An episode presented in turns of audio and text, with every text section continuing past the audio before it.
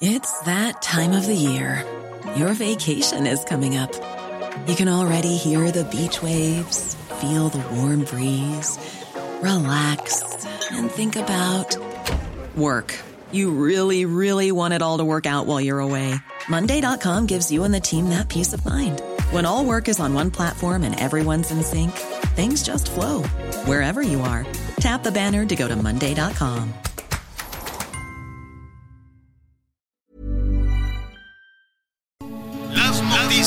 ¿Qué tal? ¿Cómo le va? Estás a punto de escuchar Yo soy Javier Alatorre. las noticias con Javier Alatorre. La vamos a pasar muy bien. Comenzamos. No me la quites de golpe y, y fregazo, pero bájale tantito porque luego es un desorden. Mira, ya le bajaste todo. Está bueno. Es el Cristian Castro y la canción se llama Quiero hacerte feliz. Y es la primer participante para la canción del verano. Tiene un, un mood así medio noventero, ¿no? Parece así en, en la producción, en el beat y todo esto, parece así medio, medio de los 90. Saludos a Cristian Castro, saludos a Verónica Castro, que aquí la queremos mucho. No sé cómo quedó su casa allá de Acapulco con el, con el huracán, pero esperemos que todo, que todo muy bien. Bueno, pues es Cristian Castro. Y de esta manera me da muchísimo gusto saludar a mis compañeros. Anita Lomelí, ¿cómo estás? Muy bien, Javier, gracias, qué gusto saludarlos. Este, Ajá. pues. Luego ya no quiero empezar por donde se, por donde empieza uno, Ah, ya vas a uno empezar. muy viciado de campañas. Así que esperaré que va- avancemos en nuestro Aquí. tema, Javier. Sí, danos tantito chancecito, déjalos ahí a un, a un ladito a todos estas y todos estos. Ya nos quitaron al Cristian Castro. ¿Cómo estás, Miguel Aquino? Hola Javier, Anita, ¿cómo están? Muy buenos días, me da mucho gusto, gusto saludarlos, aquí ya Mm. listos con toda la información, con, sobre todo con toda la información que se está generando en las últimas horas, ¿eh? Mm, hay muchísimo, muchísimo. Pero antes de empezar con eso, porque luego se nos va este, así amargando el espíritu con tanta cosa. No, sí, sí que es eso. Eh, oigan, eh, esta de Cristian Castro, ¿les gusta para, para Está buena, mira, te aseguro que en algún punto va a formar parte del repertorio karaoke. ¿No? De viernes de karaoke. Así es que ahí se la pueden ir aprendiendo. Pero ¿verdad que sí tiene este ritmito, este beat como de los 90, algo así? ¿O no? ¿Sí les gusta la Sí. canción o no? A, a mí sí me gusta. Tiene, ¿Sí? tiene ondita vintage, si quieres decirlo menos. Sí, sí, es así. Y se puede bailar así como a ritmo de flans, ¿no? Ah, ¿No? Así de un lado, de un lado para el otro. Oye, Eh. ya acabaste con esta canción, mi querido Javier. No, pues está bien, pues quiero hacerte feliz, es de mucho romanticismo. Y es que el Cristian es bien distraído también. Anda bien enamoradizo, ¿no? Es muy distraído este muchacho, pero se casa cada rato. O sea, dice, no, pues sí me enamoré, me quiero casar. Y seguramente la mamá le dice, que es la de para siempre, ¿no? pues sí, siempre está bien hasta que el amor se acaba. Pero pues, ¿cuántos? Mira, Cristian sacó esta canción y se la canta a una muchacha que se llama Mariela Sánchez. Ella es argentina, si no me equivoco, y dijo, ah, es que la quiero tanto, me voy a casar. Y seguramente la Verónica le dijo, a ver, ¿estás seguro, Cristian? O sea, qué gastadero. Y luego otra vez, y que si la boda y esto y el otro, va por la cuarta ronda, si no me equivoco. No, el quinto. No, sí, la- el cuarto matrimonio. Primero se casó con una muchacha muy guapa, ¿se acuerdan? Una, creo que era como Argentina, una ¿no? Siempre él, él es otra. más argentino, ¿no? Él ya, ya vive en Argentina, él es muy feliz en Argentina. Le- buena parte de, de su vida, de sus romances y de Oye. Nodal también se fue a Argentina, ¿por qué se están yendo a Argentina?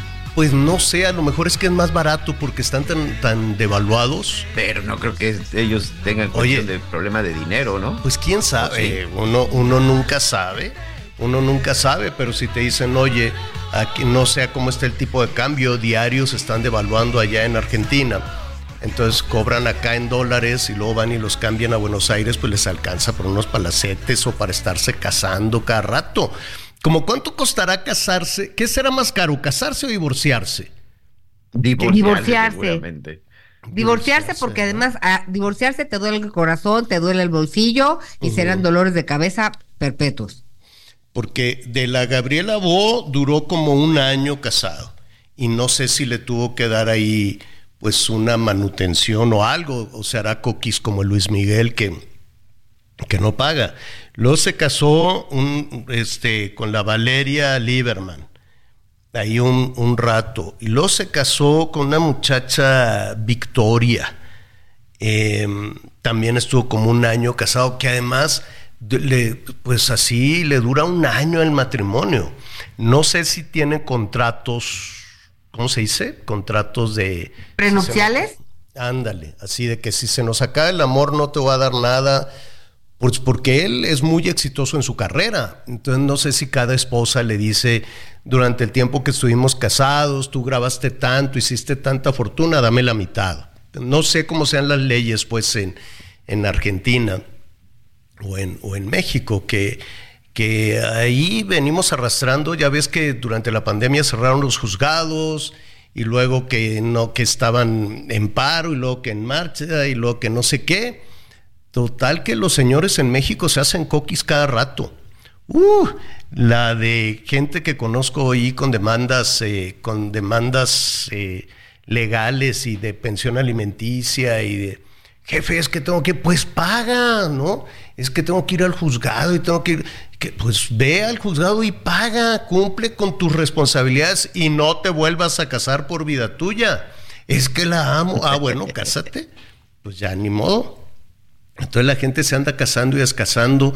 No sé ahora, recuerdo que con la pandemia se puso de moda que los matrimonios, que las bodas fueran más, más chiquitas y la gente regresó a casarse pues en jardines o en casas o en la misma casa, mueves, mueves la mesa y así como antes, ¿no? Así como en las películas esas blanco y negro que la gente se casaba en las casas, ¿no?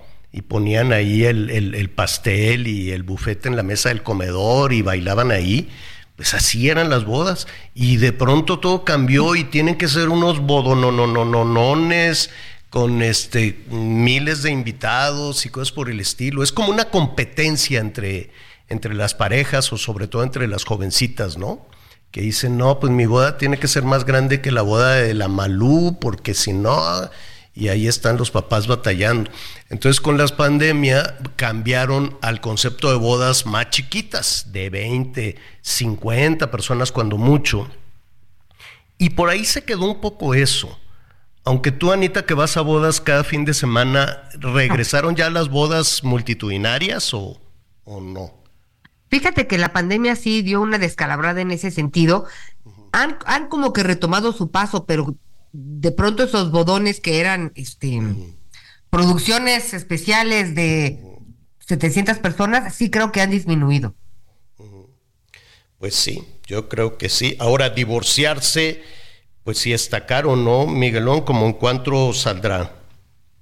Hay, aquí el tema al final, Javier. Mira, divorciarse, eh, la verdad es que en el trámite no te cuesta prácticamente nada.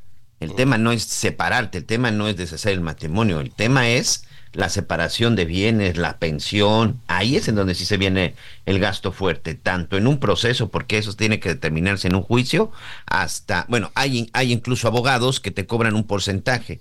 Por ejemplo, ah, este, estamos hablando de que tienen que vender esta casa, tas, tas, tas, tas. Ah, pues te cobro el 20, el 30%, dependiendo. Ahora sí que dependiendo del sapo es la pedrada.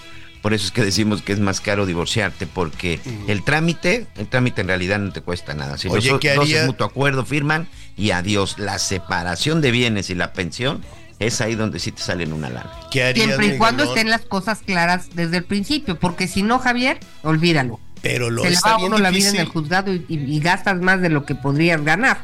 A ver, yo les preguntaría a ti, Anita, que, que, te, que te saliera este tu muchachito que ya muy pronto seguramente te dará la sorpresa.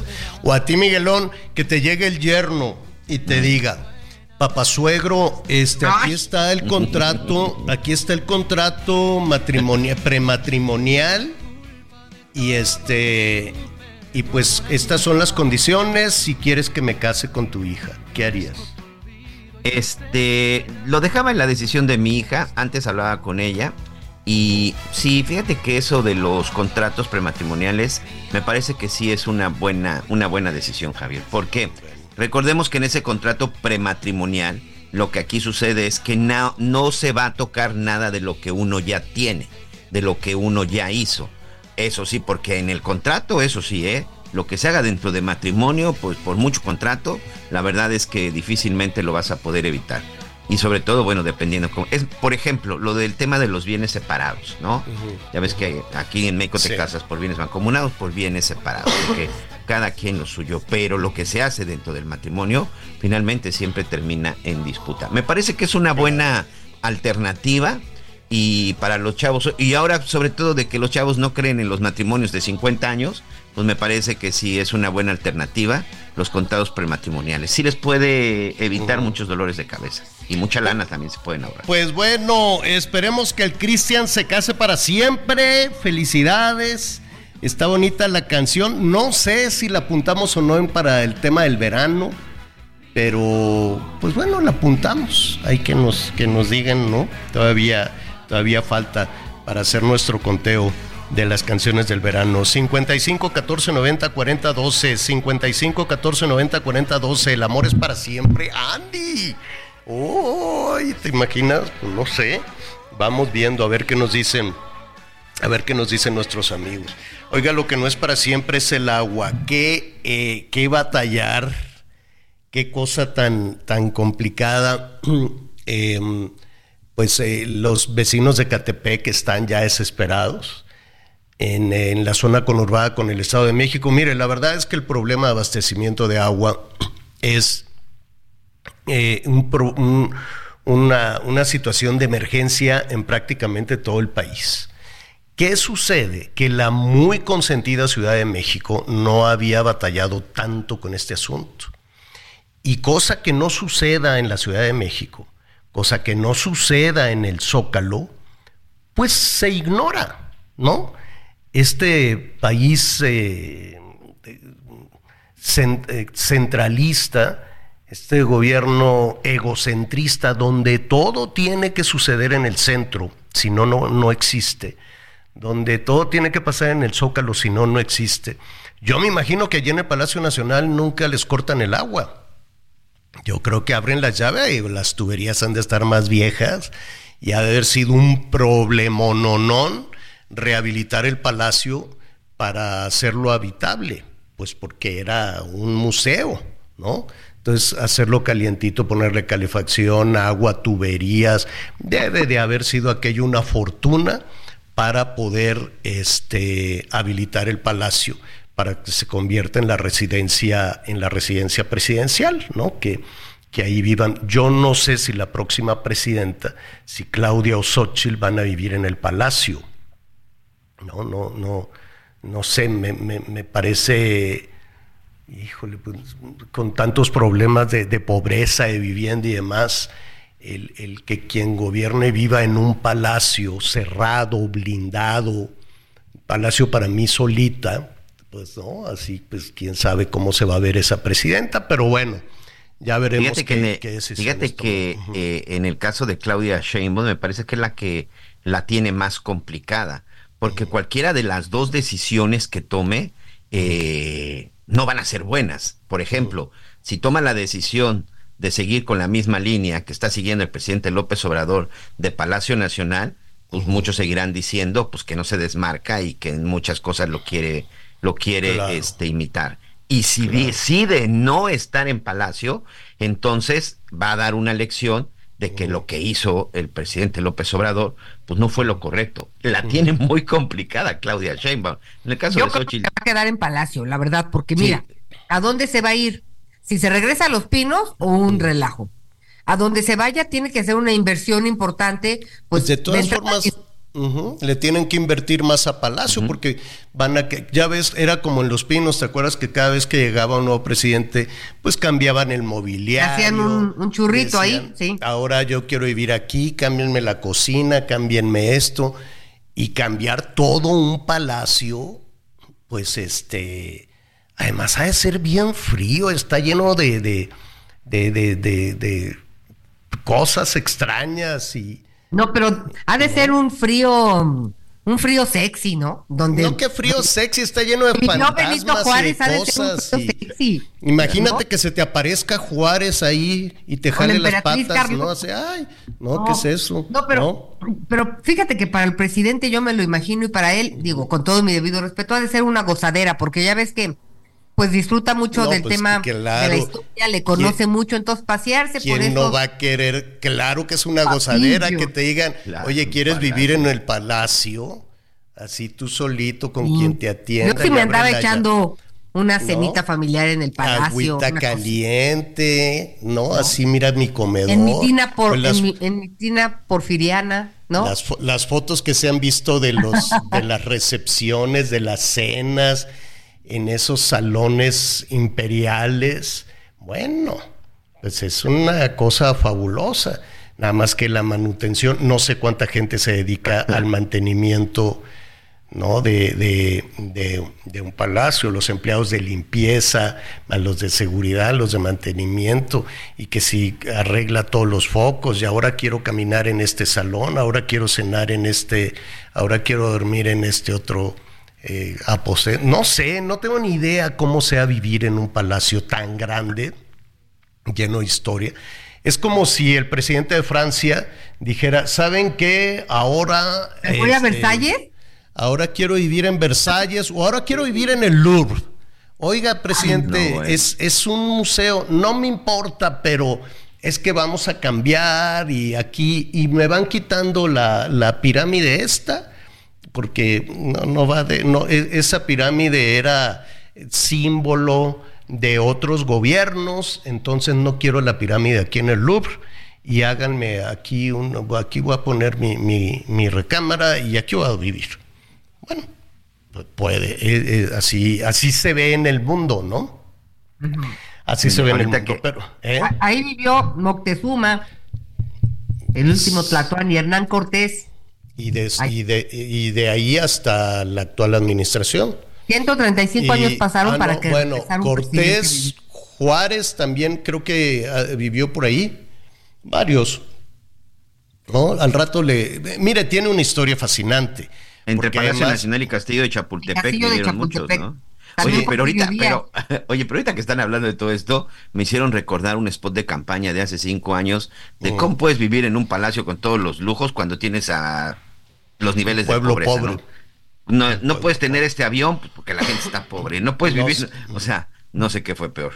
Si vivir en Los Pinos o vivir en Palacio Nacional. Bueno, pero ya veremos esto, pues ya más bien vamos a darle vuelta a la hoja, ya veremos qué es lo que propone la, la siguiente administración. Pero independientemente de ese tipo de cosas, este, que son muy significativas, desde luego, y que generan una, una percepción buena o mala, como usted quiera, eh, hay asuntos concretos, urgentes, y es el tema del agua. Por eso habíamos eh, eh, iniciado con esto, la, visión de las cosas. Cuando abres una llave y, cae agua, pues probablemente no le des la dimensión que tiene el problema. Probablemente. Entonces, hasta que empezó a llegar el problema de abastecimiento con mucha mayor seriedad, porque siempre hemos tenido problemas en la zona metropolitana del Valle de México con el abastecimiento de agua, pero hasta que comenzó a, suceder en varias alcaldías, hay algunos alcaldes que insisten en que es un asunto electoral, si es así, yo creo que quien, a quien tuvo la idea de cerrar la llave en las alcaldías de oposición para generar malestar, es- de- debe de ser un asunto criminal. Yo sé que en, tiempos electorales todo se vale. No, no, hay una ley, ¿no? Pero para los políticos todo se vale y pueden cometer las más perversas atrocidades. No sé si eso sea verdad. Hay algunos alcaldes de oposición que así lo están planteando. Hay quienes dicen no cerraron el agua para generar eh, malestar. Pero hay otros que, eh, pues mire, por ejemplo, anoche en la zona, en la, en Ecatepec, que es la zona conurbada, pues la gente llegó desesperada. Primero estaban manifestándose, cuando estaba anoche en las noticias, primero estaban manifestando y pasaron de la manifestación a, ellos eh, decidir y abrir las llaves del agua, ¿no, Miguel? Sí, son parte de las, son parte de estas denuncias que se han presentado, pero el tema, el tema aquí de que ya se haya judicializado, Javier, también sí, ese lo obliga, pero el argumento que, que, están dando las autoridades es uno, por mantenimiento, o dos, dicen que están abiertas y que probablemente es una cuestión, una cuestión de presión. Pero sí, llegar ya al tema de que es que es un derecho constitucional, señor. Finalmente, el derecho al agua es un derecho constitucional, es un derecho humano y la constitución te protege, por eso es de que se da un amparo. Pero llegar a ese extremo habla precisamente de la naturaleza del problema. Mm, también nos dicen de la delegación Coyoacán, por ser una alcaldía, eh, no están hablando nuestros amigos, por ser una alcaldía de oposición, también nos están quitando el agua en la colonia campestre, además en todas las colonias... Eh, en todas las calles de la, dice, en la colonia Benito Juárez, en fin, nos están diciendo nuestros amigos. ¿Qué está pasando además de que vamos a tratar el tema del agua? Em, mire, ya lo habíamos dicho aquí, elegir es renunciar. Hoy estaba viendo, le recomiendo que vea eh, hoy el periódico El Heraldo, estaba viendo en la primera plana de El Heraldo que hubo una inversión, corrígeme si me equivoco, lo estoy diciendo ahí un poquito de, de memoria, de 3 mil millones eh, de pesos el año pasado, déjeme abrirlo aquí rápidamente, Correcto. 3 mil millones de pesos para todos los estados, para pagar agua, eh, para, para solucionar, no para pagar, sino para solucionar de alguna manera el abastecimiento de agua. Suena a un friego de dinero. Dicen, oye, pues 3 mil millones de pesos, pero divida eso en, eh, en todos los estados. Divida eso para 2.500 municipios. 3 mil millones de pesos que para usted, para mí, para Anita, para Miguel es un montonal de dinero yo no sé si con 3 mil millones de pesos el año pasado se iba a solucionar o se iba a tener una política de prevención para lo que hoy se está viviendo. Simplemente, el tren Maya, números van, números vienen, por ahí nos estaban diciendo que pueden ser 500 mil millones de pesos, que ya se está desvencijando, y lo que falta. Y falta ver quién gane las elecciones, si va a querer seguirle metiendo dinero bueno al malo o a ver qué va a pasar con eso. Ahorita hablamos. De 500 mil millones, compárelo con 3 mil millones.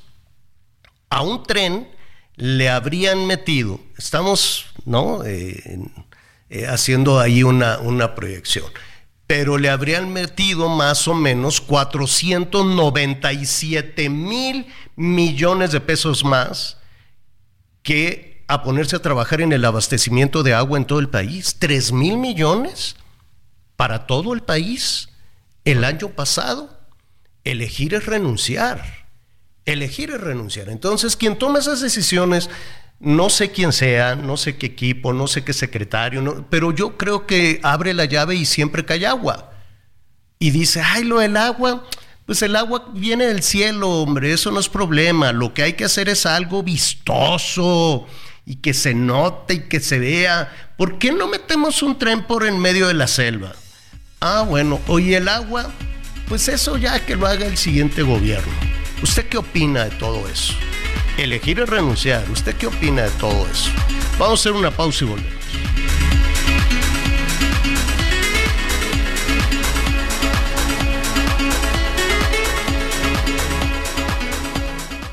Conéctate con Javier a través de Twitter, arroba javier-alatón. Sigue con nosotros. Volvemos con más noticias. Antes que los demás. Todavía hay más información. Continuamos. Las noticias en resumen. El Instituto Nacional de Migración confirmó la muerte de Jan N., un migrante haitiano de 42 años, en la estación migratoria siglo XXI de Tapachula, Chiapas, debido a broncoaspiración. Este hombre ingresó el 27 de enero para realizar su proceso administrativo migratorio procedente de un vuelo humanitario del Estado de México.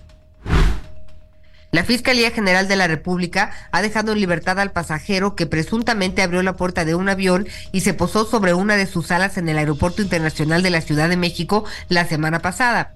Según los reportes, ni Aeroméxico ni, ni los auditores del aeropuerto presentaron una querella contra el individuo. El ex diplomático Andrés Ruemer dejó la cárcel en Israel debido a que los jueces de ese país consideraron que no es una persona peligrosa y que deberá continuar su proceso en arresto domiciliario. El también conductor de televisión cuenta con más de 20 denuncias por abuso sexual y comportamientos inapropiados en nuestro país. Hoy el dólar se compra en 16 pesos con 37 centavos y se vende en 17 con 50 porque te presta hasta cuatro meses de tu sueldo. Porque lo obtienes en máximo 24 horas. Porque lo utilizas para lo que quieras. Porque lo tramitas fácil y sin intermediarios. Porque tiene las tasas más bajas del mercado. Porque es tu derecho. Fonacot es el crédito. Fonacot, 50 años cumpliendo. Gobierno de México. Bueno, y rápidamente, al ratito vamos a, retomar sus comentarios sobre el agua, vamos a ver cuál es eh, la situación, qué soluciones puede haber. Sí es un tema de dinero, sí, definitivamente. No es únicamente un tema de la naturaleza. Yo sé que está el fenómeno del niño, está la sequía, están los niveles de las, de las eh, presas muy, muy, muy abajo, ¿no?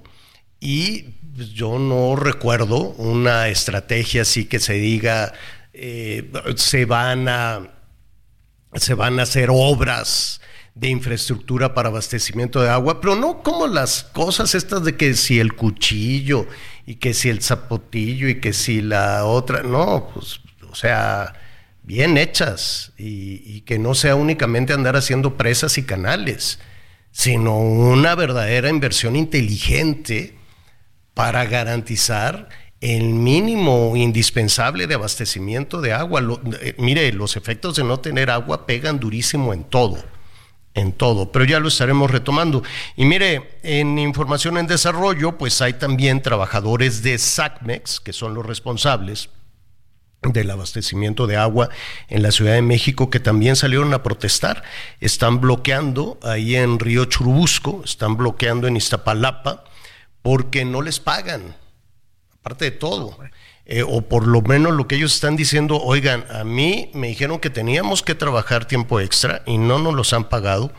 Y además dicen que son 16 mil trabajadores que están demandando que les paguen el tiempo extra laborado y que si no les pagan van a cerrar las válvulas para dejar sin agua a más alcaldías de la Ciudad de México. Entonces, pues no es nada más esa sospecha de que tenga una, un, efecto electoral, ¿no? De generar malestar en las alcaldías panistas, básicamente, sino que, eh, pues ya les dijeron a los trabajadores, oye, pues aquí ando repartiendo pipas y esto y el otro, y tú dijiste que me ibas a pagar tiempo extra, no me has pagado, somos 16 mil, ya debes una lana y si no nos pagas vamos a cerrar las válvulas a todos, no nada más a, los panistas.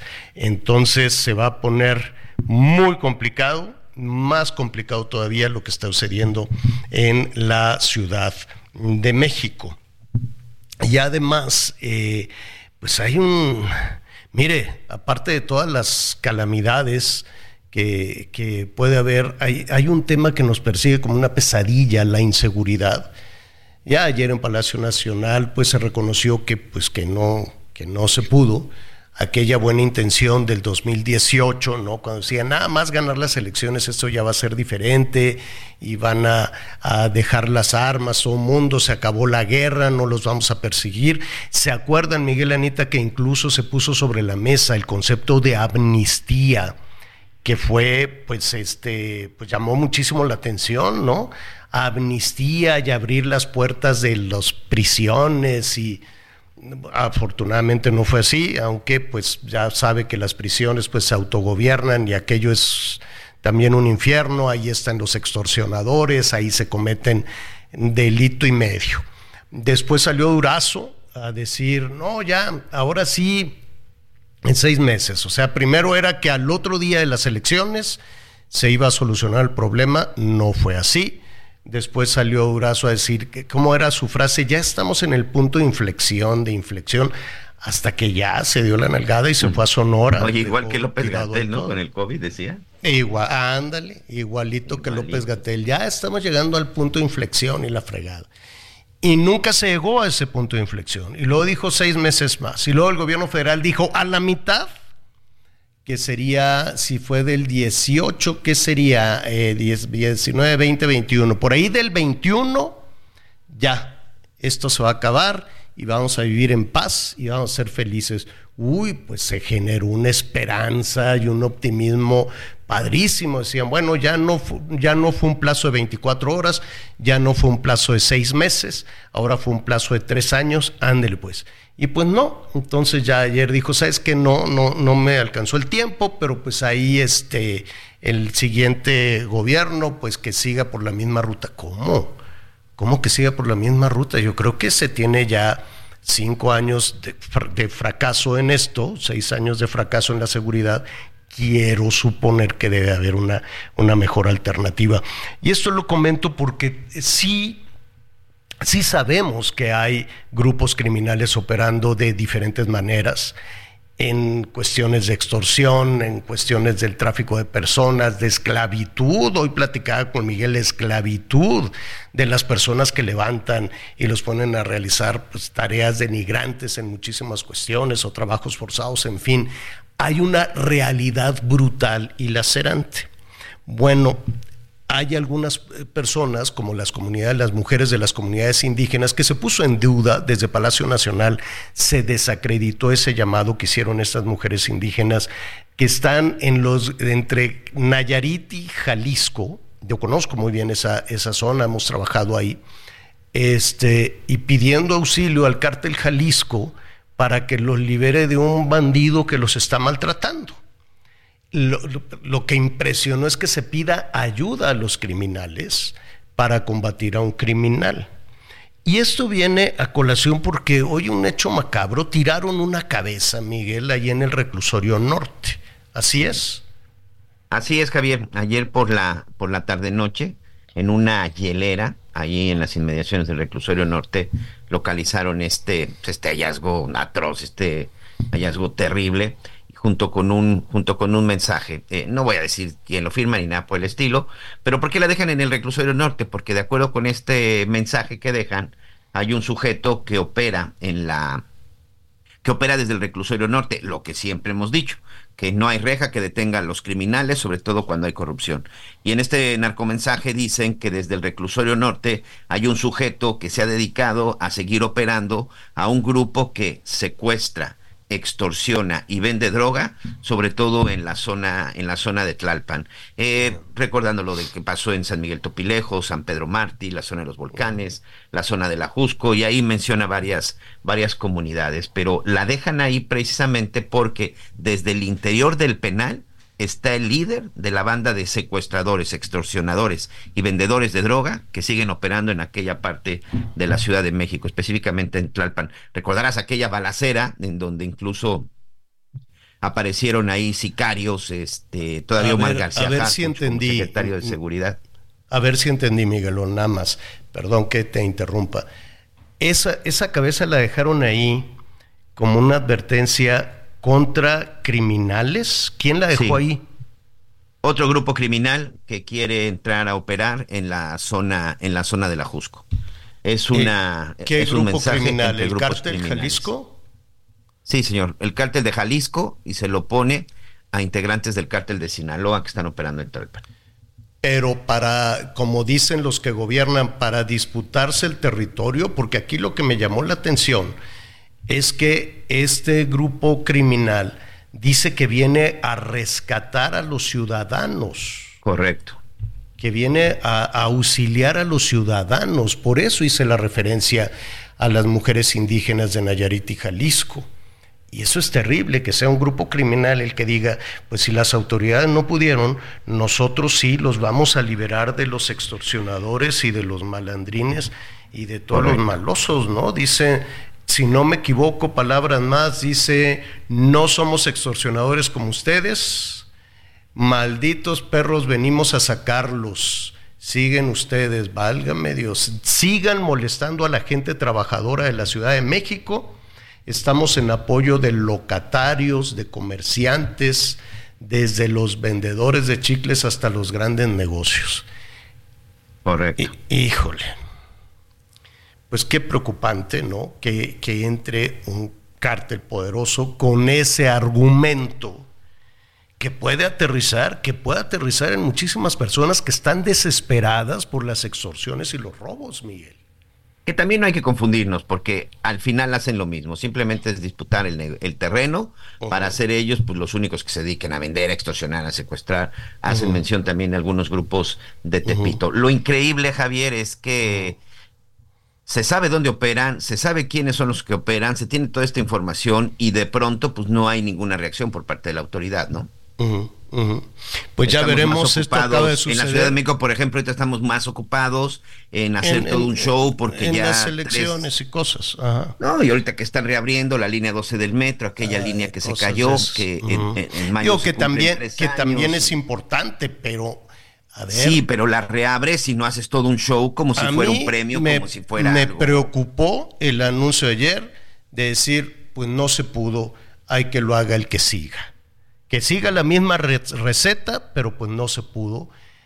Wow, me parece una claudicación y, aunque has fallado, tienes que seguir, tienes que insistir. Te faltan ocho meses, no sé, te falta un año. Y decir, no, pues ya, ya no, no pude. Ay, eso, eso a mí, a título personal, con todo respeto como ciudadano, pues porque me, parece me parece que, entonces caes en, un, en una parte muy nebulosa donde ya no es responsabilidad de nadie. Si el que tiene la responsabilidad, los que tienen la responsabilidad dicen, no, pues ya no pudimos. Y de aquí a que empiece a operar todavía faltan las elecciones, la toma de posesión, el hacer el equipo, tacatá, pues hay ahí un tiempo en el que quién va a tener entonces la responsabilidad si ya desde ahorita te estás blindando y dicen, no, pues yo ya no pude, hay que el que sigue. Pero en fin, ya lo estaremos hablando con algunos especialistas. Atención, nuestros amigos de Aguascalientes nos han llamado de Durango, de Puebla, de Jalisco principalmente, pues muchas personas que han sido este, defraudadas, les robaron su dinero tenga mucho cuidado cuando en el periódico, en redes sociales, ¿no? Que de pronto le cae ahí en redes sociales, mira, vas a ganar tanto dinero, nada más inviertes tanto y te damos un rendimiento de esto. Puede ser que a alguna persona le funcione y entonces ellos digan no pues, y, se conviertan en promotores de esto. ¿A qué voy? Hay un, número muy importante de personas eh, defraudadas por un, una empresa que se llama Jocks Holding. Estos hacen apuestas deportivas, ¿no? Si no me equivoco, Miguel. Tú pones una lana y ellos dicen, yo te manejo aquí tu dinero, que para qué, pues en, solo en cosas de deporte o no, no, no me queda muy claro en, en, qué invertían ese dinero, pero te decían, no hay riesgo, tú vas a estar ganando mensualmente una lana. Así es, ¿no? Sí, efectivamente, así era, y sobre todo ofreciendo rendimientos eh, extraordinarios, que desde el hecho que te den el rendimiento que ellos te ofrecían, me parece que era de dudar. Pero ¿sabes quién tiene toda la información? El doctor Gabriel Regino, que ya tenemos en pues, la línea. Qué gusto me da saludar a Gabriel Regino. Gabriel, ¿cómo estás? Titular del despacho Regino Abogados. Qué gusto saludarte, Gabriel, ¿cómo te va? Igualmente, Javier. Muy buenos días a ti y a toda tu amplísima audiencia. Oye, ¿qué sabemos de este caso de Jocks Holding?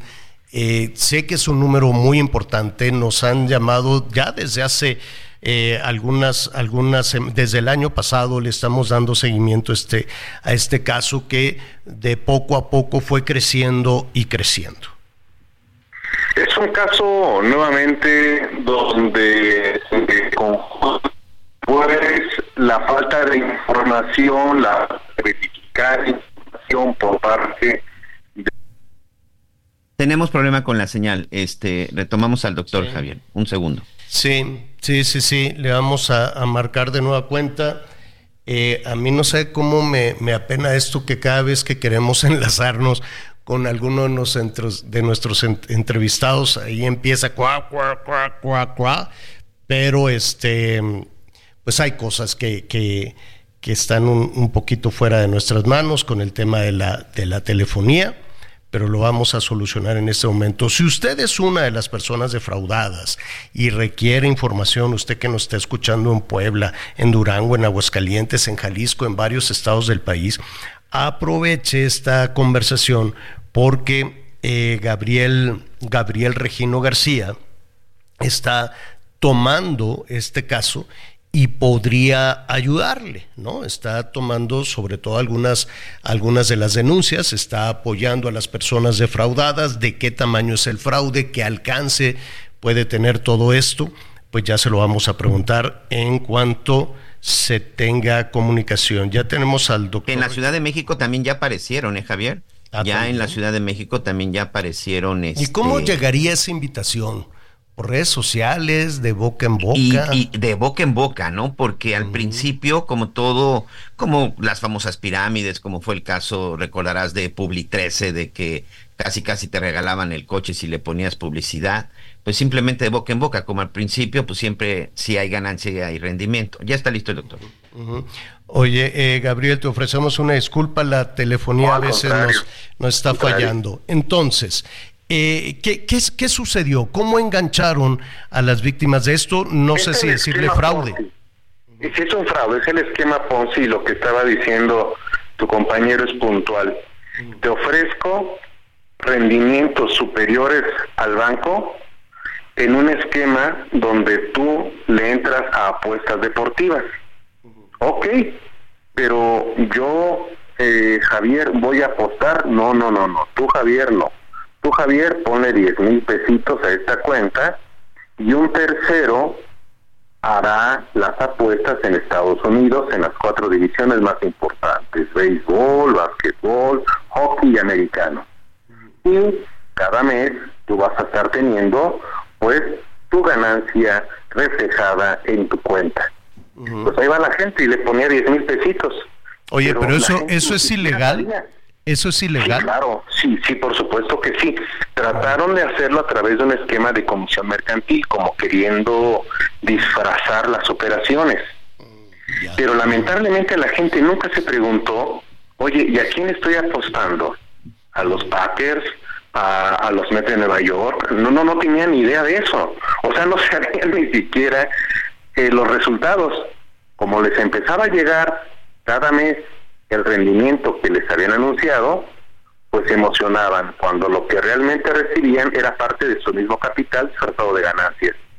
Entonces la gente le decía, oye, sí funciona, este, oye, mamá, papá, hermano, primo, ven, mira, éntrale a esto y sí sirve. Y ahí van generándose estas pirámides que se van convirtiendo en una amplia base que genera recursos a la cúpula.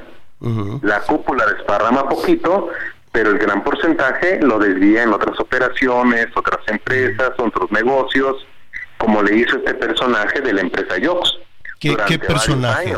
Ah, ¿qué, Carlos Lazo, un venezolano, un venezolano que llegó a México hace aproximadamente 7, 8 años, que nadie indagó sobre sus antecedentes y que le compraron la historia de que era un exitoso empresario que comenzó con este ardid en Chihuahua se presentó como un fanático del básquetbol, un filántropo, e inventó, más bien, bueno, sí inventó este esquema, pero invitó y cautivó a mucha gente de Chihuahua, pero lamentablemente también después a la gente de Durango, clases políticas, clases empresariales, y su ascenso económico y social fue dinamitado por esta participación de la población.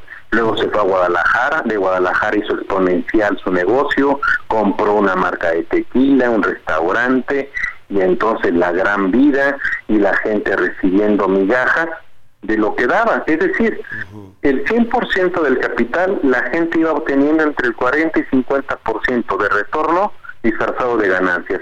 Y eso les hacía creer que su capital estaba seguro y que lo que estaban recibiendo eran ganancias. Hasta que como tú bien lo dices, a finales del año pasado se detuvo, como suele suceder en el esquema Ponzi, las aportaciones y todo quebró y hoy estamos ante una de las estafas nacionales más grandes que se han registrado en el país. Hay más de 2.000 denuncias en su contra. más de 2.000 denuncias, ¿el monto aproximado de lo defraudado? No se tiene todavía, estimado Javier, una cifra eh, racionalmente estimada, pero de acuerdo a lo que nosotros hemos podido saber por el contacto de víctimas, esto supera más de mil millones de pesos en daños ocasionados a la población. Y lo que nos llama la atención es que hay autoridades, como en el caso de la Fiscalía General de Justicia del Estado de Querétaro, donde hay una gran cantidad de afectadas y afectados que se han negado sistemáticamente a recibir querella o denuncia alguna por este caso, sin dar razón alguna para estarla rechazando, eh. cuando en otros estados como es Chihuahua, Jalisco, Ciudad de México, las han admitido de manera inmediata. Es decir, aún no tenemos la dimensión completa del problema, ¿no? Hay que ver... Aún no. ¿Por qué, por qué se resisten algunos funcionarios que por lo que me dices, Gabriel, pues debe haber también politicones y mucha gente que dijo, ay, pues a ver, voy aquí a meter un dinero. Y, seguramente algunas personas, las que pusieron lo mínimo, que si no me equivoco son 10 mil pesos, pues eh, van a, no, no, no necesariamente han presentado todavía la denuncia.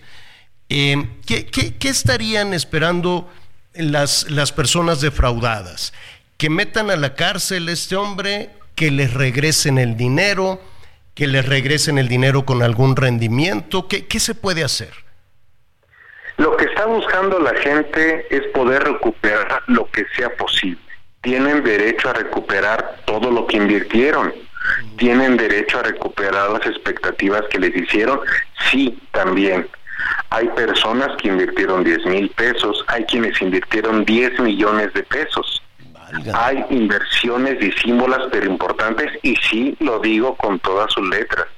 Hay servidores públicos de primer nivel en diferentes estados de la República que le entraron también con grandes cantidades de dinero.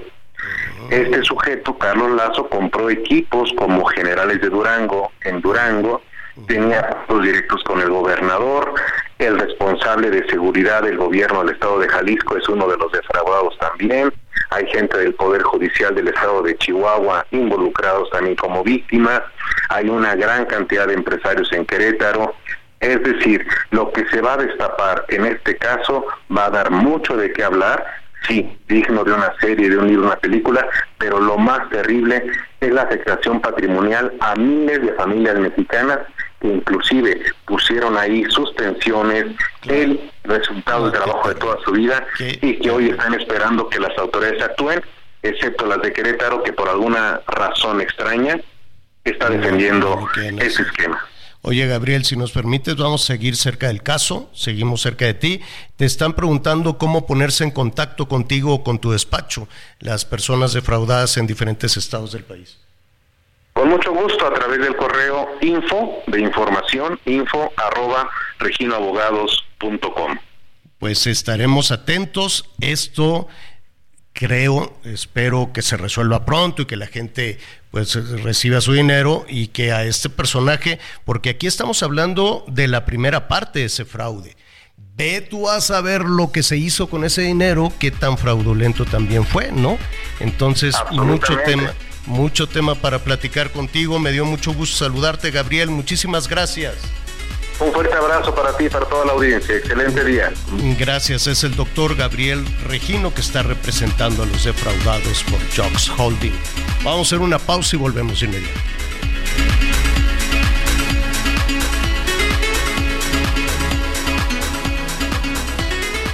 Conéctate con Miguel Aquino a través de Twitter, arroba Miguel Aquino. Toda la información antes que los demás. Ya volvemos.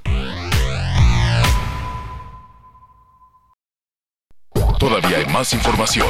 Continuamos. Las noticias en resumen. Al menos 19 personas resultaron calcinadas tras un accidente entre un tráiler y camión de pasajeros ocurrido en la maxipista Culiacán-Mazatlán ocurrido la madrugada de este martes. La unidad de transporte de pasajeros provenía de Guadalajara y tenía como destino la ciudad de Los Mochis. La Fiscalía de Veracruz inició una investigación por el hallazgo de varios cuerpos dentro de dos camionetas sobre una carretera de acceso al puerto de Tuxpan. Hasta el momento no se This Mother's Day, celebrate the extraordinary women in your life with a heartfelt gift from Blue Nile. Whether it's for your mom, a mother figure, or yourself as a mom, find that perfect piece to express your love and appreciation. Explore Blue Nile's exquisite pearls and mesmerizing gemstones that she's sure to love. Enjoy fast shipping options like guaranteed free shipping and returns. Make this Mother's Day unforgettable with a piece from Blue Nile. Right now, get up to 50% off at BlueNile.com. That's BlueNile.com. Ha determinado el número de víctimas en el lugar. Se habla por lo menos una docena. El gobernador Cuitláhuac García atribuyó el crimen a un ajuste de cuentas entre grupos delictivos. La declaración común. Jennifer N. fue vinculada a proceso como presunta responsable de atropellar a varias personas afuera del Estadio Corona tras el partido entre Santos y Monterrey el pasado 21 de enero. La acusada de 26 años de edad enfrentará cargos por homicidio calificado, lesiones y daños a la propiedad del Club Santos Laguna. Durante la audiencia, la presunta responsable argumentó haber perdido el control del vehículo, lo que provocó el trágico accidente. Y México se mantuvo por segundo año consecutivo en el sitio 126 de 180 países evaluados en el índice de percepción de la corrupción de 2023 que publicó este martes la organización Transparencia Internacional. Por cuarto año consecutivo, México mantuvo una calificación de 31 puntos sobre 100 en dicho índice. Reprobados por corruptos, señora Latorre. Sí, qué vergüenza, porque no es únicamente la, percepción interna. Y, volvemos a lo mismo. Yo, qué bueno, qué bueno que todos los gobiernos eh, inician, bueno, no, no todos. Acuérdate que, que, Peña Nieto, pues muy descarado, dijo, no, pues ya que se puede hacer, hombre, así somos. ¿Qué qué? ¿Qué qué? Es cultural, ¿qué qué? Así son ustedes. El resto de la población no quiere estar pagando ese impuesto. Es un impuesto carísimo la corrupción. Es como las extorsiones. Nadie quiere estar dando dinero por trámites. Cada quincena o cada que se acercan las elecciones, allí andan los policías este, robando dinero. O toda la corrupción en las obras, toda la corrupción en la infraestructura, toda la corrupción en los trámites. Eh, si quieres construir lo que sea, si quieres abrir un negocio. Es, eh, o sea, hay empresas que ya tienen, ¿no? Que ya tienen considerado el dinero que van a tener que dar a la corrupción. Y esa era una de las banderas más esperanzadoras de la actual administración. Decir que era, era la bandera, era la meta, era el asunto acabar con la corrupción. Y pues mira, ahí está Segalmex, Ahí están todo lo que se descubrió en lo de jóvenes, ¿qué? De la futuro. Jóvenes construyendo el futuro. Y él cuida una planta y todas esas este, programas, pues que, tiene, que, hay dinero ahí en efectivo y donde hay funcionarios y dinero en efectivo y donde hay funcionarios y trámites y burocracia, un país mientras más tramitología tenga, más corrupción va a tener. Más trámites es más oportunidad para la tranza. En lo que quieras, en las oficinas que quieras. Ah, que quieres una cita para el doctor. Ah, que quieres esto. Ah, que quieres una, una cita para reunirte con el gobernador. Ah, que quieres una cita para es una cantidad de dinero impresionante y no se logró. Ahora, eso lo sabemos en México. Hubo esta medición de la que, de la que estás hablando, pero esto se, se hace, es una medición internacional. Quienes hacen esas mediciones no tienen que andar quedando bien ni con Morena, ni con el PAN, ni con el PRI, ni con nada ni les andan haciendo manita de puerco, ni les dicen te voy a hacer, tú di algo de eso y te voy a poner un expediente. No creo, no creo que les hagan expedientes de persecución a los de Transparencia Internacional, ¿no? Estarán allá en otro lugar. Pues aquí en México sí, a quien se atreve a hacer algún señalamiento de lo que sea, pues le ponen el expediente y le echan a andar el espionaje y ahí está, este, pues hacen todo lo posible para que no sea de esa manera, pero ahí están los casos abiertos. de corrupción. Mira, eh, para, para entender, estaba en el lugar, ¿en qué lugar está? ¿30 y qué? No, tenemos 31 puntos de calificación de 100 posibles y estamos en el lugar número 126 de 180. exacto, 126 de 180, o sea, hasta por allá abajo. Miren, déjenme decirles, ¿cómo se hace esa medición? El que llega a 100 puntos en su calificación, este, pues es el más sobresaliente nadie llega a los 100 puntos, ¿no? todos los gobiernos pues tienen, ¿no? Por eso son gobiernos, por eso son políticos, ¿no? Todos los gobiernos, incluido Dinamarca, que es el ejemplo y que es la referencia para el actual gobierno, no llegó a los 100, pero es el puntero, si no me equivoco, es el más aplicado, es en el que la gente tiene, tiene mayor este, confianza. Creo que anda en los noventa y tantos. Ahorita, ahorita le, voy a decir, lo estaba revisando por ahí en, en la mañana. Entonces, 100 es el más limpiecito, ¿no? Llegar a esa puntuación de 100. Dinamarca tiene 90, está a 10 puntos de llegar y luego ahí están Finlandia y estos países donde la gente Nueva Zelanda, Nueva Zelanda es el tercer lugar donde la gente confía en que no le van a andar robando, robando su dinero. 100 es lo más alto, 0 es lo más bajo. Y México tiene 31. 31 en su calificación. O sea, está entre los más corruptos del mundo, entre los más corruptos de, de América Latina. Miren, nada más déjeme decirle, el más corrupto es Venezuela, pues sí, el gran amigo de México. El amigo. El amigo tiene 11 puntos, o sea que estamos a veintitantos puntos de distancia, o sea, a 70 puntos de distancia de Dinamarca y a veintitantos de acercarnos a Venezuela, o sea, estamos mucho más cerca de Venezuela que de Dinamarca. Y duele, claro que eso duele, y claro que da muchísimo coraje. Y, habrá que entender, vamos a hablarle en, la semana al capítulo México de Transparencia Internacional para que nos diga cómo se hace esa evaluación, cómo se hace esa calificación, si es mera percepción o, qué, ¿no? Pero, por ejemplo, estamos a niveles de que estamos por abajo de Perú, muy por abajo de, Chile, de, Uruguay, de, todos, de Costa Rica y estamos por ahí en el mismo equipo, hágase de cuenta, de Salvador, Honduras, Venezuela. Qué tristeza. Qué en Salvador incluso está un poquito más arriba, ¿eh? Ellos están en el, ciento, en el 126, aunque también tiene 31 puntos. Sí, eh, pero han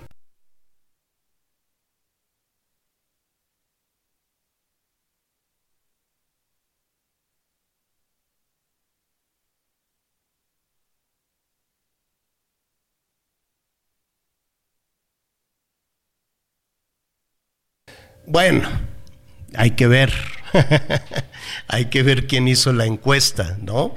Porque si la mandó a hacer Bukele, pues yo es que a las encuestas hay que irse con mucho cuidado, con todo respeto a nuestros muchos y muy buenos amigos encuestadores, pero pues yo, ahí me cuesta mucho trabajo creer a, a las encuestas en un país como México porque hay muchas cosas que no se pueden medir, ¿no? Y porque depende en dónde preguntes y todo esto. Entonces de pronto las encuestas te dicen, no, pues que va a la cabeza no sé quién, va a la cabeza no sé cuánto. Pero por ejemplo, en el tema de las elecciones, incluido El Salvador o México o estos países, ¿cómo mides al crimen organizado? ¿Cómo mides qué va a hacer el crimen organizado después de la experiencia de, toda la violencia en las elecciones del 18, que fue terrible? Eh, ah, ya estamos al aire, es que nos están diciendo nuestros amigos. Nos están diciendo nuestros amigos que nos salimos. No sé si se oyó lo de la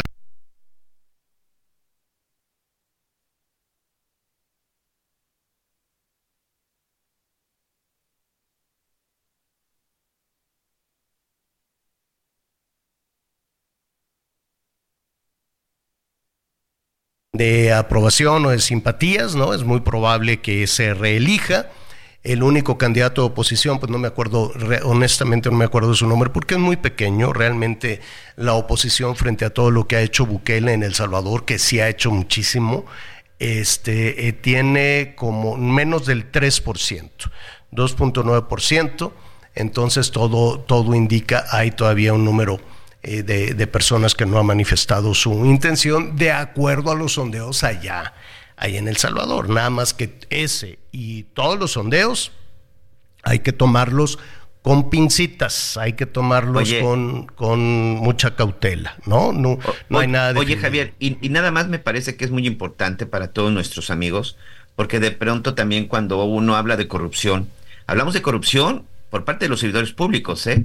Hablamos de corrupción por parte del gobierno, en donde por supuesto que participan los ciudadanos, pero la corrupción e-, es cometida cuando hay un servidor público, cuando hay un funcionario involucrado. Me parece que esa es una parte importante. Este estudio se hace eh, con base a la percepción que hay en el momento de realizar un trámite, en el momento de realizar un pago, en el momento de realizar un negocio con el gobierno, en el momento de, subastar o estar en una adquisición. Para todos esos trámites hay corrupción. y sí quería comentar esto porque al final de lo que se, como decía, que se iba a barrer de arriba para abajo, de abajo para arriba la corrupción. Bueno, pues la verdad es que no se ha logrado absolutamente nada. No sé si sí hubo la intención o no de hacerlo, pero la verdad es que no se ha obtenido absolutamente nada. Y la corrupción, hablamos de que tenemos servidores públicos corruptos, señor, de acuerdo a este estudio. Sí. Ahora, imagínate, por ejemplo, en cosas tan urgentes como el agua, ¿no? A los trabajadores del campo incluso, ¿no? La corrupción para que de pronto, no, pues mira, compadre, si quieres abrir un pozo, si quieres rehabilitar tu pozo, o las cuestiones de los... Yo sé que lo van a negar absolutamente, pero lo viven.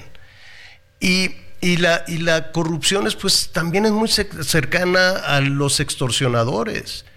Todo lo que te signifique pagar un dinero por aquello que no tendrías por qué pues es dolorosísimo y enoja. Y claro que enoja. A ver, ¿en cuánto están cobrando las pipas? ¿De quién son los negocios de las pipas? Ahí hay un asunto muy serio también en el tema, en el tema del agua.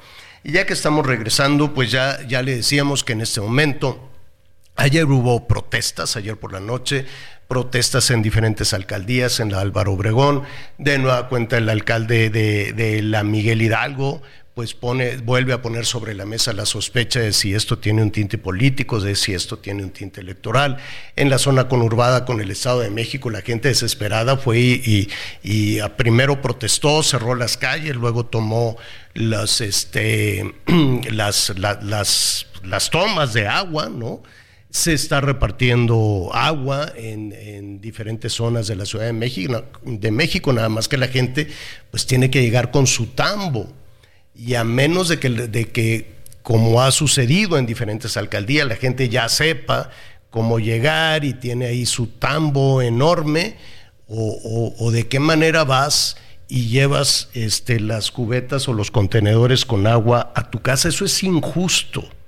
Mire, el hecho de que la gente acuda a un sitio a llenar su tanque de agua es inevitable que me haga acordarme, Miguel, de, del siglo XVII, siglo, siglo XVI, ¿no? Finales del XVI, principios del XVII, pues una fuente hermosísima que había, salto del agua, entonces eran los aguadores, y así se repartía el agua en las ciudades. ¿Qué, qué, qué tanto ha cambiado entonces? Y me estoy refiriendo solo a la Ciudad de México pero parece un, destino fatal el de México, un país tan generoso, tan rico, con fábricas de agua, naturaleza me refiero, este, con estas posibilidades, con litorales y demás, de tener agua. Y era cuando estaba yo viendo esas imágenes ayer en Hechos anoche de, de la gente llenando su tambo y llevarlo a su casa como puede les dije, es lo mismo que pasaba en la Ciudad de México en el siglo XVII. ¿No? Correcto. ¿Qué, qué, qué, qué, tanto ha pasado? Vamos a platicar en este momento con el maestro Juan Francisco Bustamante, presidente de la Asociación Mexicana para la Correcta Hidratación AC, Agua en México. Me da mucho gusto saludarte, Juan. ¿Cómo estás? Muy buenas tardes. ¿Cómo estás, Javier? ¿Cómo estás, Miguel? Muchas gracias a ti y a todo tu auditorio. Pues están detonando, nos hablan de Tamaulipas, de Zacatecas, ¿qué quieres que te diga? Desde el año pasado estamos preocupados por eso. En el norte, en Sonora, en fin. Eh, eh, y, veíamos, ni modo que las autoridades no lo vean o no sé qué ha pasado, veíamos desde hace dos años la emergencia agravarse mes tras mes y ahora estamos viendo en la zona metropolitana que la distribución de agua, pues de pronto en algunas zonas no es tan lejana al siglo XVII. Así es, así es Javier. Mira, la verdad es que ya llevamos años, tú lo has dicho, años avisando de la crisis que estamos viviendo. Ya llevamos cuatro años seguidos de sequía. El 15 de enero la Conagua eh, muestra las imágenes de cómo ha avanzado la sequía y estamos a nivel nacional en un 80% del territorio nacional con un nivel de sequía bajo hasta niveles eh, severos, ¿no? Un 20% de, del país está en niveles severos, pero más allá de eso es la falta de gestión en el agua. Eh, simplemente vemos las, los niveles de las presas que, que surten al sistema Cutzamala, de las siete presas, están a niveles históricamente bajos, y esto no es más que el olvido. Este, yo, yo también pregunto, o sea, de verdad no hemos hecho nada para quitar todas las tomas clandestinas de los canales, no hemos hecho nada para reparar las fugas, que son el 40% de pérdidas del agua que se entrega. Entonces, estamos viviendo las consecuencias de ese olvido durante más de, dos décadas. Ahora, eso es em, eh, falta de, de, no, no sé si de interés o de capacidad o de dinero o es todo junto tiene que ver con todas estas este, variables que tú dices. Por un lado, los recursos durante los primeros tres años de este gobierno han sido insuficientes. Hubo recortes de hasta el 50% en los recursos que tenía la Comisión Nacional del Agua. Estos dos últimos años ha habido mayores recursos, sin embargo, se han, se han dirigido a fuentes de abastecimiento en que, que, también fue el caso del año pasado en Monterrey, o de sistemas que no son necesarios, ¿no? Este, también una falta de cultura del agua. Simplemente gastamos más de lo que necesitamos. también viene desde nosotros. No tenemos clara la calidad del agua, somos consumimos de las rellenadoras que va ahí de la esquina y no sabemos ni siquiera qué agua nos están entregando, un agua que arriesga nuestra salud desde ahí, ¿no? Entonces, todos estos factores, falta de recursos, falta de, conciencia social, falta de reuso del agua, solamente se reusa el 20% del agua que se trata y nada más se trata el 40% del agua residual nacional, entonces 100% de las fuentes superficiales están, eh, están contaminadas, el 60% del agua que nos llega a la casa tiene algún nivel de contaminación. Vamos, en todos los sectores, en, todo, en toda la parte del agua hay algún tema y algún olvido. Em, aquí hemos eh, comentado, de hecho lo decíamos al, al inicio del programa, que elegir es renunciar y yo no he visto, no he escuchado em, en los últimos cinco años y creo que tampoco en la administración de Peña Nieto, una eh, verdadera preocupación por, por, el agua, ¿no? Una verdadera preocupación o, tener una idea clara en la infraestructura hidráulica o hídrica, ¿no? Porque luego le van ahí cambiando, cambiando el nombre. Y eh, veía en la primera plana del de, Heraldo que el año pasado se destinaron 3 mil millones de pesos para agua. Para un ciudadano, cuando decimos 3 mil millones, dices, es un friego de dinero, ¿no? O sea, dices, uy, cuesta trabajo imaginarse 3 mil millones, pero 3 mil millones de pesos, Juan Francisco, para todo el país en un año para reparar o para prever o para planear el abastecimiento de agua me parece un insulto, sobre todo si lo comparamos con cualquiera de las tres obras de infraestructura que, que, tanto distraen o que tanto le gusta al, al, gobierno federal. Digo, qué bueno que hay una refinería, no sé, no ha salido un chisguete de gasolina, pero de 500 mil millones de pesos del Tres Maya a 3 mil millones ante una emergencia de esta naturaleza, es, me parece insólito. Definitivamente los recursos han sido insuficientes durante años. Simplemente un estudio del Banco Mundial marca que debería de ser la inversión de más de 80 mil millones de pesos durante más de 20 años para poder hacerle frente a la situación actual del agua en México. No es para revertir este, catástrofes climatológicas, no es para, para eventos extraordinarios, sino simplemente para revertir la realidad del agua en México. Este, y esto no se no se cumple simplemente este año a nivel nacional eh, se, se dirigieron 40 mil millones de pesos en el presupuesto de la Conagua un poquito más de 40 mil millones de pesos para, pero para obras de captación en Durango en, en, Nuevo León en Sonora. Pero para el Valle de México absolutamente nada. A menos de 3 mil millones de pesos, como lo dijiste, y simplemente eh, la luz del sistema Cuchamala son 4 mil millones de pesos que se gastan en luz anualmente. Entonces, no, no, no contempla ni siquiera la operación de los sistemas, vamos. Eh, el año pasado hice un recorrido por varias plantas eh, para el tratamiento de agua siguiendo la ruta del Lerma, hace dos años, un poco más. Desde, desde su origen, el Estado de México, fui siguiendo Estado de México, Michoacán, Guanajuato, Jalisco, hasta Chapala. Ninguna de las plantas de tratamiento eh, funcionaba, ninguna.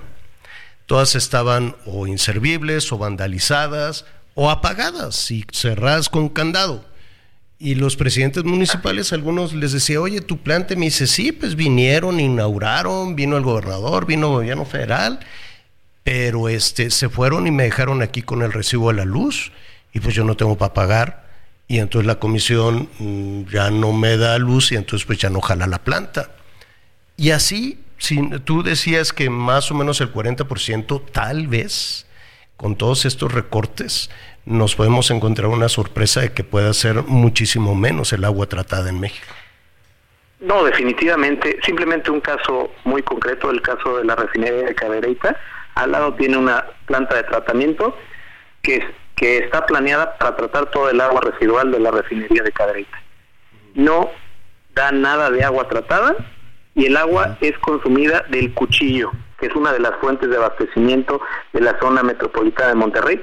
¿Por qué? Porque no se le ha dado mantenimiento, porque no hay insumos para los, los sistemas de tratamiento, en fin, las este, para resarcir todo esto se necesita inversión, se necesita compromiso, se necesita que ahorita en el gobierno federal eh, dote de una de una declaratoria de emergencia para y, que la Conagua tenga la capacidad de pues sí necesitamos más concesiones de, de pozos de agua potable necesitamos reducir el uso de agua agrícola en ciertas zonas necesitamos reducir el tema de, de la tala eh, desmoderada que hay en la zona de Michoacán que es parte de la captación de agua de, todo el sistema, ¿no? Necesitamos una, una decisión muy, muy consciente y sin ella no podremos hacerle frente a esta situación que ya es crítica y vemos las imágenes de todas las en los municipios de delegaciones que, que, está muy grave. Pues mira, tenemos allí el diagnóstico, yo sé que el tiempo ha sido breve, pero quisiéramos eh, continuar esta conversación contigo, Juan Francisco, ver el diagnóstico y empezar a ver soluciones, incluida la solución personal, ¿no? Incluida la solución, la solución en casa, que, en ocasiones hay mucha gente que dice, oye, me estás regañando, me estás diciendo que tengo que ser más eficiente en el uso de agua cuando tengo nada más un, un, tambo que tengo que ir todos los días por ella. Entonces, sí, también esas campañas de regaño eh, eh, en ocasiones se sueltan, ¿no? Muy generalizadas cuando yo sé que tenemos en México un promedio de, consumo con mucho desperdicio, pero habría que replantear absolutamente todo. Juan Francisco, nos encantaría revisar soluciones contigo. Con mucho gusto, Javier. Estamos a tus órdenes y, cuando gustes platicar. Gracias, es el maestro Juan Francisco Bustamante. Vamos a hacer una pausa y volvemos inmediato.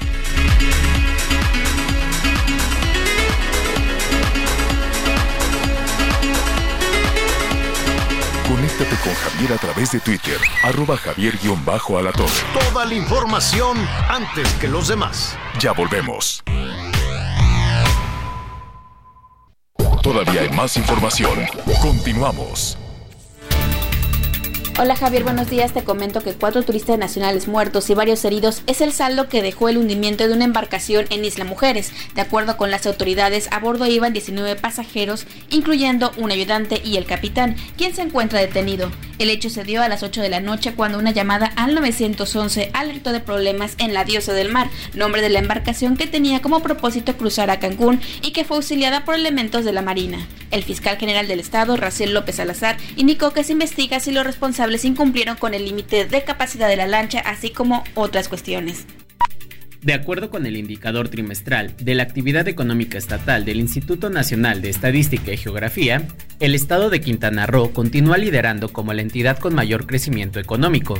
En el tercer trimestre de 2023 y con cifras desestacionalizadas, las entidades federativas que registraron los incrementos más pronunciados en su actividad económica fueron Quintana Roo, Nayarit, Aguascalientes, Nuevo León, San Luis Potosí, Sonora y Yucatán. En el caso de Quintana Roo, durante el periodo mencionado, el Estado presentó un crecimiento del 8.2% respecto al trimestre anterior y una variación del 17.1% comparado con el tercer trimestre del 2022, según los datos del indicador, que ofrece un panorama de la evolución económica de las entidades federativas del país en el corto plazo. De acuerdo con el INEGI, en el tercer trimestre de 2023, para la integración del indicador se consideraron las revisiones de las encuestas económicas, la captación de la estadística de la industria minero-metalúrgica, de los registros administrativos y los datos primarios que divulga el INEGI. Informó Ángel Villegas. Bueno, muy bien, gracias. Gracias a nuestros compañeros. Oye, Miguel, qué tragedia lo de lo de esta embarcación turística, iban de Cancún a Isla Mujeres o de regreso. Y sí, ya iban de regreso.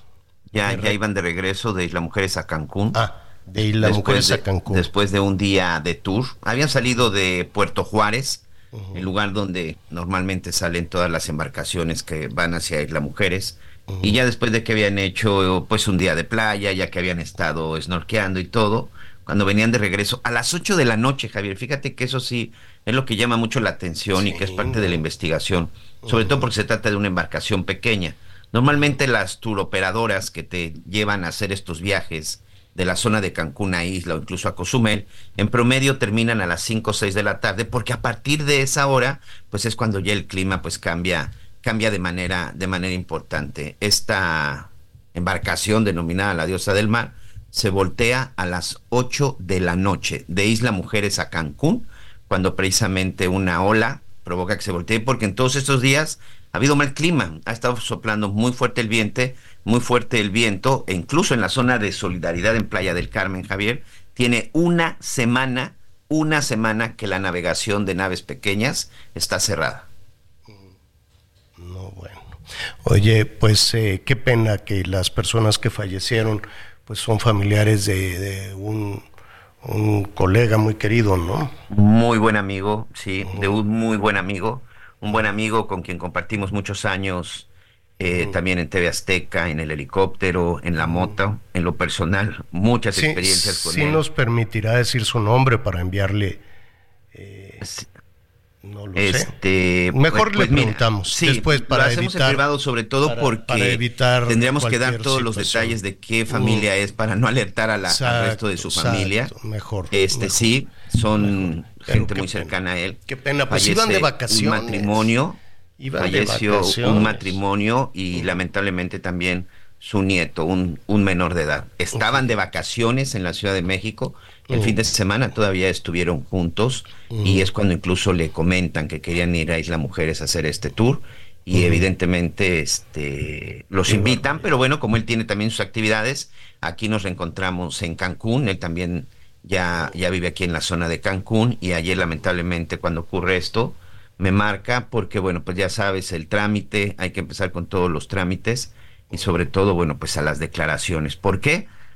Hay un detenido, el capitán, si se le puede llamar de esta manera, al responsable de la embarcación, en este momento se encuentra detenido y pues ya empezaron a surgir varias cosas, entre estas que pues la operación de esta, eh, de esta embarcación era irregular y no contaba con todos los permisos y que además la sacó con sobrecupo. 19 personas en total venían en esta embarcación, Javier, y cuatro de, de estas personas fallecen. Tres adultos, dos hombres, una mujer y un menor de edad. Y ahorita pues estamos con todo el tema del inicio de la investigación y pues por supuesto la otra parte más dolorosa que es el reconocimiento y la entrega de los cuerpos. Y como ellos son de la Ciudad de México, pues ahora ver el traslado para la Ciudad de México. Y, y, si es complicado, señora La Torre, porque sabes que entre las cosas que te piden ahora para subirte a un avión, este, pues son documentos y documentos que perdieron. En este hecho eh, sobreviven este un hombre y una pero mujer. Pero a poco la línea este aérea no lo entiende. ¿A poco la línea aérea no a poco la línea aérea no lo entiende? Pues esperemos que así que así sea y mm. sobre todo pues ya que se levante la, la, denuncia y que ya se tenga la averiguación, pues mm. esperemos que con eso bueno sea pues con sea suficiente. Por donde le veas es una tragedia, es un calvario, vinieron de vacaciones, una familia completa. Este, hoy los hijos vieron morir a sus padres, una de ellas vio morir a sus padres y a su hijo, no, no, es, es terrible, señor La Torre. En verdad, desde anoche que hemos estado con este asunto terrible. ¿Y, qué responsabilidad hay para el encargado que de, de, de, este eh, barco, de esta embarcación? De inicio, de inicio este, se le notificó su detención por homicidio culposo, homicidio culposo y lesiones, porque además también hay gente que sigue en el hospital. Eh, es bueno hay muchas cuestiones que ya estaremos revisando que la embarcación no no era para el número de, personas que iban a bordo etcétera etcétera. Pues los chalecos Javier. Anoche yo platiqué con uno de los sobrevivientes con el hijo con el hijo de este matrimonio que pierde la vida ya es un ya es una persona ya es un adulto este él de hecho iba también con su pequeñita de dos cuatro años y por fortuna logró rescatarla dice que los chalecos salvavidas eran un trapo viejo con un, trapo viejo que no por supuesto no, sirvió para nada. No sirvió. Qué tragedia. Qué tragedia. Esperemos que encuentren consuelo toda esta familia de ver morir a, los abuelos, al nieto. Ah, qué cosa tan terrible. Ya le estaremos, ya le estaremos informando. Oiga, em, pues nada, déjeme decirle que eh, pues ya se acercan muchas cosas alrededor del Super Bowl. Ayer estábamos hablando de la Taylor y el Kelsey, este, pues que si se besan y todo y que están muy enamorados, hay quienes sospechan ahí, en fin, hay, hay, este, hay de todo, ¿no? El hecho es que ya el 11 de febrero, los 49 de San Francisco y, eh, ¿cómo se llaman? Los de Taylor, los del Kansas City. Los Kansas City. el equipo de la Taylor, ¿no? Eh, los de Kansas City se van a se van a enfrentar. ¿Tú, a quién le vas? a ver el Super Bowl solo para ver festejar a Taylor Swift, ¿verdad? ah, bueno, pues sí. Oye, es que hay mucho alrededor de todo eso. Creo que ya hay todo un tema, hay toda una inversión y hay una serie de decisiones empresariales serias alrededor de la chamarra de Taylor. La chamarra que le hicieron con eh, el número de Kelsey y todo esto, que fue una edición especial bueno, pues hay solicitudes en todo el mundo y eso detona otra línea de producción millonaria, otra línea de producción con muchísimas ganancias, el desarrollo de una, de una este, chamarra y al que la desarrolló, que forma parte también del equipo, pues le dijeron, bueno, pues en adelante tú te vas a encargar también de este tipo de cosas y ya vieron también una oportunidad de negocio enorme. Está padre la chamarra, digo, está bien, pero más bien con todo lo que significa. La, verdad es que es un fenómeno enorme lo que ha significado Taylor Swift uh, eh, y, este hombre Kelsey en, eh, en, en, términos de la mercadotecnia. Sido, ha sido muchísimo. Yo no sé si por ahí, en medio del partido del 11 de febrero, Miguelón, imagínate que saliera un anuncio de una de las candidatas a la presidencia. No, bueno. Bueno, pues yo no sé, no sé si se puede o no se puede intercampaña, sí o no, pero ahí sí tendrían que pagar. O no vaya a ser como en Nueva York, ¿te acuerdas que estaban ahí, que, que salían en, en, eh, ¿cómo se llama esta parte de, de Manhattan, donde están todos los anuncios y las pantallotas? En, Times Square, señor. Exactamente. Y no, pues que fueron unos ciudadanos que desembolsaron y pues decidieron poner ahí mi foto y pues yo no fui, bueno, está bien. Eh, yo no sé si el INE está... en fin, no creo que se considere, no creo que se tome en cuenta, no creo que el INE vaya a sancionar a nadie, a nadie de las personas que están en competencia. Deberíamos ya de dejarnos de simulaciones y que tampoco nos sancionen a los medios de comunicación. Esto viene a colación porque nos vamos a tener que recetar gratis, o sea, darles gratis a los partidos políticos pues más o menos como una hora, cuarenta y tantos minutos de publicidad aburridísima, 52 millones de anuncios. Imagínate que tuvieran que pagar también eso. Gastan mucho que nunca vamos a saber, ¿no? Que nunca queda muy claro en,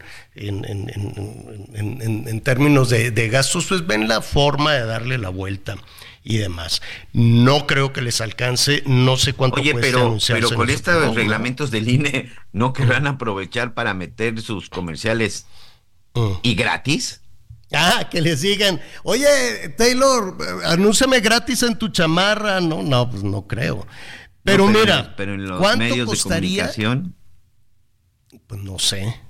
A ver, la tentación del Super Bowl, ¿no? Cuánto le costaría, no sé si la ley lo permita, etcétera, etcétera, cuánto le costaría a una de las candidatas anunciarse en el partido del 11 eh, de ya, el próximo día 11, ¿no? El 11 de febrero. Oye, mira, mm. aquí hay un dato, aquí hay un dato interesante que nos está mandando nuestro nuestro 49 fanático que tenemos en el equipo, Jorge mm. Aguirre, dice que mm. Christine eh, Joksic, esposa de un jugador de los 49, hizo la chamarra para Taylor Swift. Y hoy ya firmó un contrato para la NFL para hacer ropa de la marca. Es lo que te estoy comentando. ya tienen el contrato de la NFL. Ya, ya, sacaron toda una. Va a ganar más que su esposo. Es que el negocio es el negocio y está bien. A mí me da muchísimo gusto que se mueva, que no quede únicamente allá en el partido, sino que, porque esto mueve, mueve la economía. Rodrigo Mort es experto precisamente en, marketing y en todo este tema de negocio deportivo que bien llevado, que no hagan tranzas como los de Jocks ahí de Jalisco y todo, no, no, no, que bien llevado es un asunto exitoso. ¿Cómo estás Rodrigo? Qué gusto saludarte. Hola, hola, ¿cómo están? Gusto, el gusto es mío.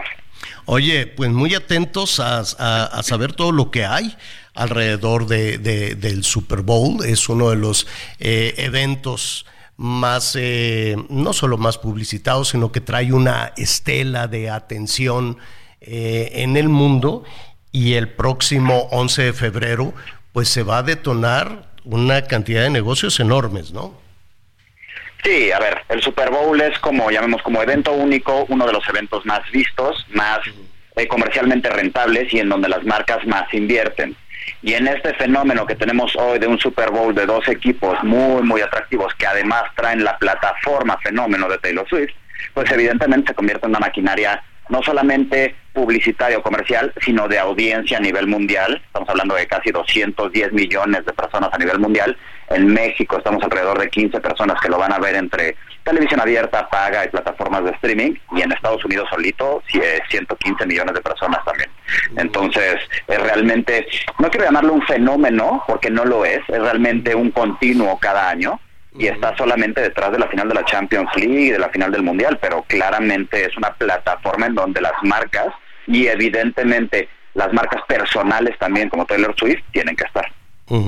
¿Cuánto cuesta? Eh, que además, independientemente de cuánto cueste el, los segundos o minutos de una empresa por anunciarse en el Super Bowl, antes de eso pues hay una toma de decisiones.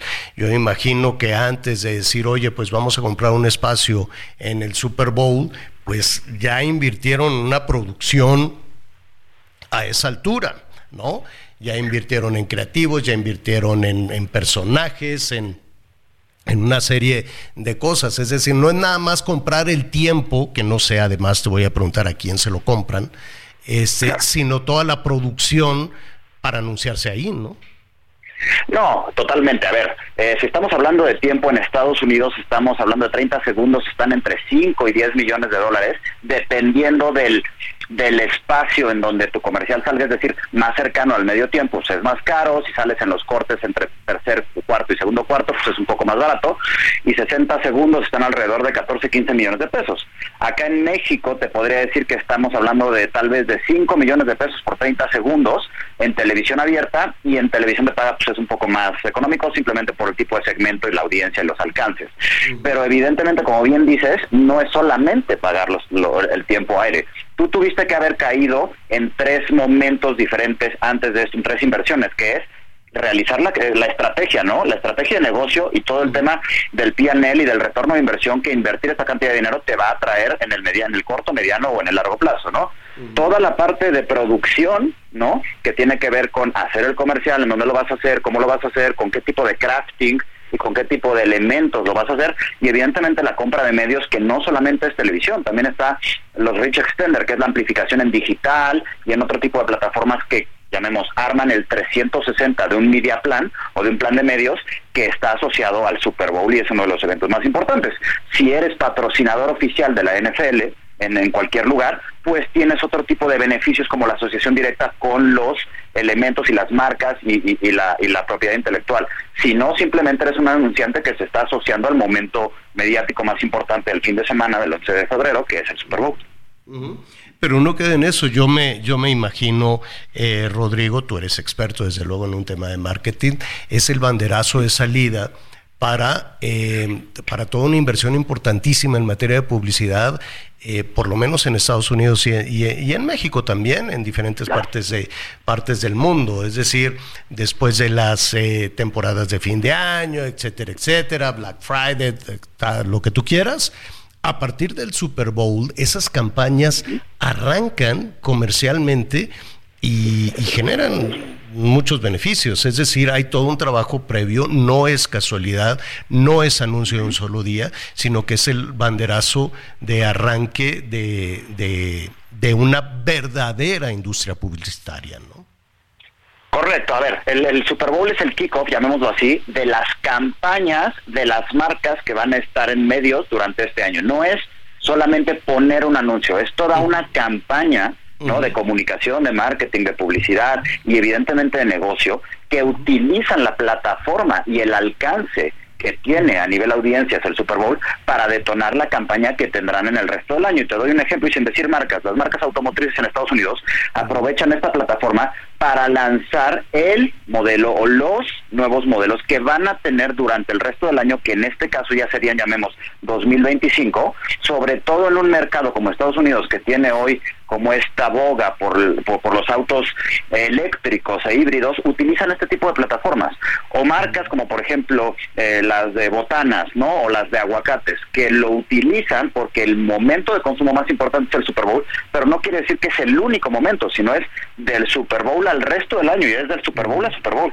Es básicamente su año de campaña, se sube a todos estos momentos deportivos y como bien dices, es el kickoff para la campaña de las marcas en México o en Estados Unidos durante el resto del año. Y escuchaba lo que platicaban hace hace unos unos minutos del tema por ejemplo, de, los partidos políticos y todo ese tema. Ahí la, inversión es fuerte, ¿no? Vamos a entender, la inversión es fuerte y es complicado justificarlo. Y es muy complicado que nosotros veamos en el tema político un anuncio de 30 segundos o de un minuto de un candidato o de una candidata en televisión abierta, por ejemplo. Pero lo que sí pueden hacer, hay muchas opciones, o sea, no es nada más el anuncio de televisión. En pantalla durante el partido hay virtuales, hay acciones especiales, hay menciones, hay otro tipo de recursos publicitarios que son mucho más económicos y que entran en momentos de pausa o en momentos acorde a lo que está sucediendo en el partido. Y es ahí donde los partidos políticos y los candidatos o candidatas pueden meter algún tipo de, de branding o algún tipo de construcción de marca personal o de campaña y las marcas comerciales también lo hacen para redondear el decir estuve presente en el Super Bowl no solamente con un anuncio que no puedo pagar tal vez o que es complicado que yo genere un retorno de inversión pero estando presente en el Super Bowl te genera una asociación de marca al momento del Super Bowl y al resto de marcas y todo lo que está sucediendo que es importantísimo para llamemos para como decías el kickoff de lo que es 2024 a nivel campaña comercial de marca etcétera Oye, Rodrigo, pues tienes que asesorar a toda esta gente porque hacen un anuncio peor que el otro. Yo no sé si es porque no les cuesta. Bueno, vaya, sí gastan dinero, pero como no es suyo, ¿no? Lo, malgastan, los tiran por allá. Y otra cosa, se agarran 48 minutos de cada estación de radio y de televisión gratis. Gratis. Entonces hacen unas infamias horrorosas. Hacen unos anuncios que si les costaran, si hicieran todo ese trabajo previo, si, si efectivamente como una empresa dijeran, oye, mi producto es Claudia, mi producto es Xochitl y lo vamos a hacer de esta, de esta, y con todas esas opciones legales, ta, ta, ta, ta, ta, ta, y vamos a ser mucho más eficaces, mucho más eficientes. Bueno, hasta lo agradecerías como ciudadano. Pero pues no, es una cosa espantosa todo lo que proponen en, en las campañas con sus anuncios. Todos, ¿eh? desde el INE hasta todos. Sí, es que a ver, ¿tú te acuerdas estos anuncios de, radio que simplemente tomaban el audio de los Sí, hacían un loop, ¿no? Correcto, correcto. Lo que falta, lo que falta son dos, dos, tres cosas importantísimas. Primero, excelencia creativa, es decir, realmente meterle pensamiento creativo y estratégico a, cómo vas a generar un contenido que va a salir en una plataforma o en un medio de comunicación, sin importar si es el Super Bowl o es durante la campaña, para que realmente conectes con la audiencia que te está escuchando, porque ponerlo por ponerlo no es realmente un pensamiento estratégico, ¿no? La construcción de marca del candidato, más allá de lo... Es que ellos están viendo la construcción de la presidencia de México como el, como el producto final. Me parece que eso no es correcto. Tienen que construir al candidato como marca personal que conecte con la gente, las audiencias, y el premio final es tal vez tener la presidencia de México. Ya de ahí detonas tu campaña de construcción de tu candidato en un momento que se llama presidencia de México. Pero antes, si no construyes a las personas con una estrategia y con una y que llamamos con un contenido creativo que sea realmente relevante, vamos a seguir haciendo publicidad, perdón, de 1970 que es la que se hace hoy en medio simplemente para mencionar el nombre y el nombre y repetición y repetición y eso no funciona. De hecho, harta a la gente y la gente acaba votando simplemente porque ya quiere que se acabe. Porque ya están hartos. Rodrigo Mort, se nos acaba el tiempo, pero queremos seguir abundando en el tema contigo si nos permites. ¿Mm? Perfecto, aquí ando. Oye, este, pues nada, únicamente eh, bueno, ya lo estaremos eh, retomando un poquito después de qué anuncio, cuál es el anuncio memorable, o así rápidamente el anuncio memorable del Super Bowl del que te acuerdas que digas, ah, este estuvo fregón.